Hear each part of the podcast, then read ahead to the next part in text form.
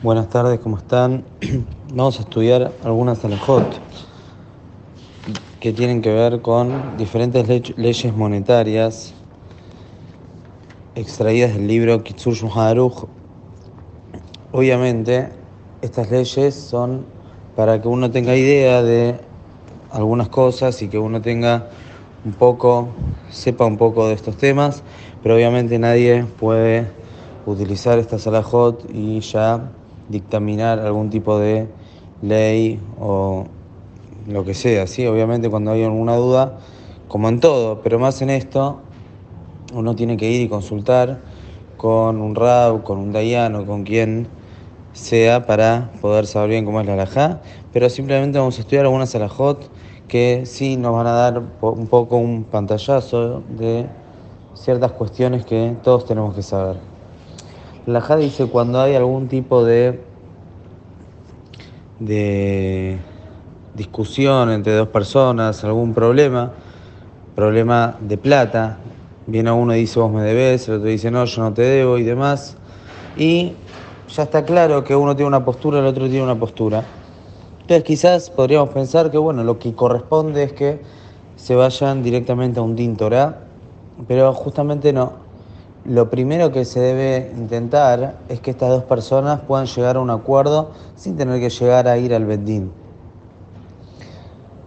Que se sienten, que cada uno exponga la opinión de cada uno y que los dos puedan llegar a un acuerdo. Quizás uno tiene que dejar pasar un poco, el otro también, y de esa manera quedan los dos contentos. Esta es la manera que realmente se tiene que conducir a Israel. En alguna oportunidad hablamos un poco sobre lo que es el din y lo que es Nifnim y din. Y un poco la idea de esto también es que si hay dos hermanos que nosotros vemos que tienen un juicio, a todos nos suena feo ver que dos hermanos tengan que ir un din Torah, cómo no se pueden poner de acuerdo.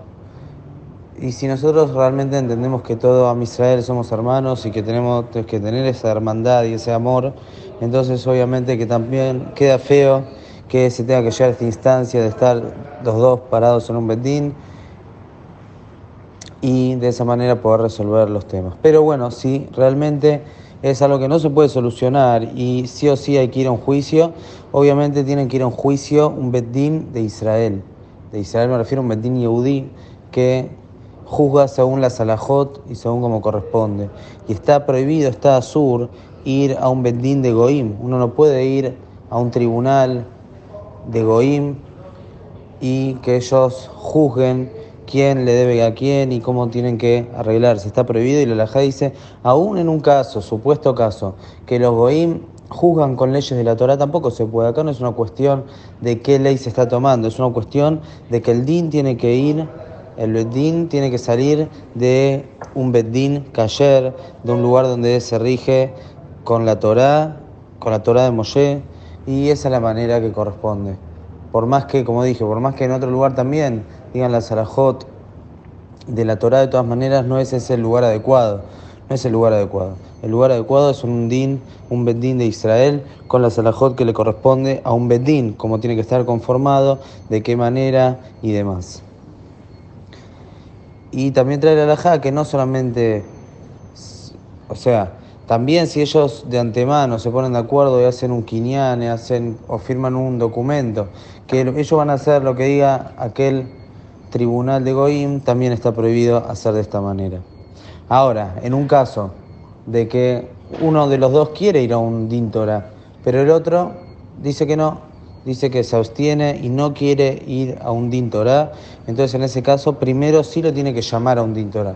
Si el otro no está de acuerdo y no quiere ir, entonces en ese caso, con el permiso del Beddin, sí puede ir a un tribunal de Goim para justamente poder salvar su patrimonio y poder salvar su parte. No tiene por qué perder porque el otro no quiera ir a un Din Torah.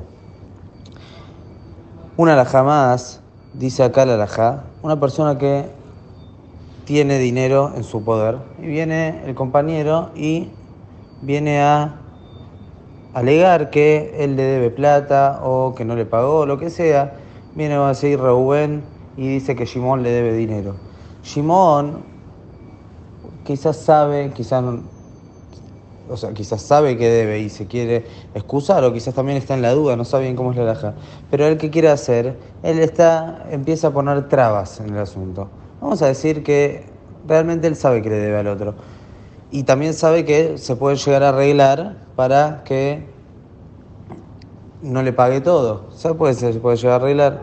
Entonces empieza a poner trabas y dice no, que sí, que no, que el bedín, que no el bedín, todo para que, para que al final se lleve un acuerdo. Pero él sabe muy bien que él debe toda la plata. Es decir, él le debe, vamos a decir, 100 dólares. Shimon le debe 100 dólares a Rubén. Shimon no quiere pagar. Y él sabe que debe, y él sabe que está mal lo que está haciendo. Y él realmente está dando vueltas para que el otro día, bueno, ¿sabes qué? Dame tanto. Entonces, en ese caso, si bien acá en, esta en la tierra no podemos hacer otra cosa, realmente el Dayano, quizás ni siquiera fueron un Bedín, pero otra cosa no se puede hacer, si ya se pusieron de acuerdo, se pusieron de acuerdo. Pero de todas maneras, lo sigue de Shamaim hasta que le dé lo que corresponde. Si él sabe que realmente le debe al otro, hay veces que uno no sabe, uno no sabe, entonces él expone su parte, el otro expone su idea y entre los dos llegan a un acuerdo, porque realmente no saben y en muchos casos realmente los dos tienen razón. Entonces en ese caso es diferente. Ahí es como dijimos antes, que se arreglen entre ellos. Pues una persona sabe realmente que debe, sabe que hizo mal, que tomó plata que no corresponde, que no pagó algo, lo que sea, él sabe bien y no hay lugar a la duda. Pero él dice no, que obviamente empieza a poner trabas y al final el otro realmente aceptó. Bueno, pero él aceptó porque no le quedaba otra. Pero él sabe muy bien que tiene que pagar, entonces en ese caso ah, no va a salir y de es decir, no va a cumplir con su obligación con Boreolam hasta que pague todo lo que corresponde.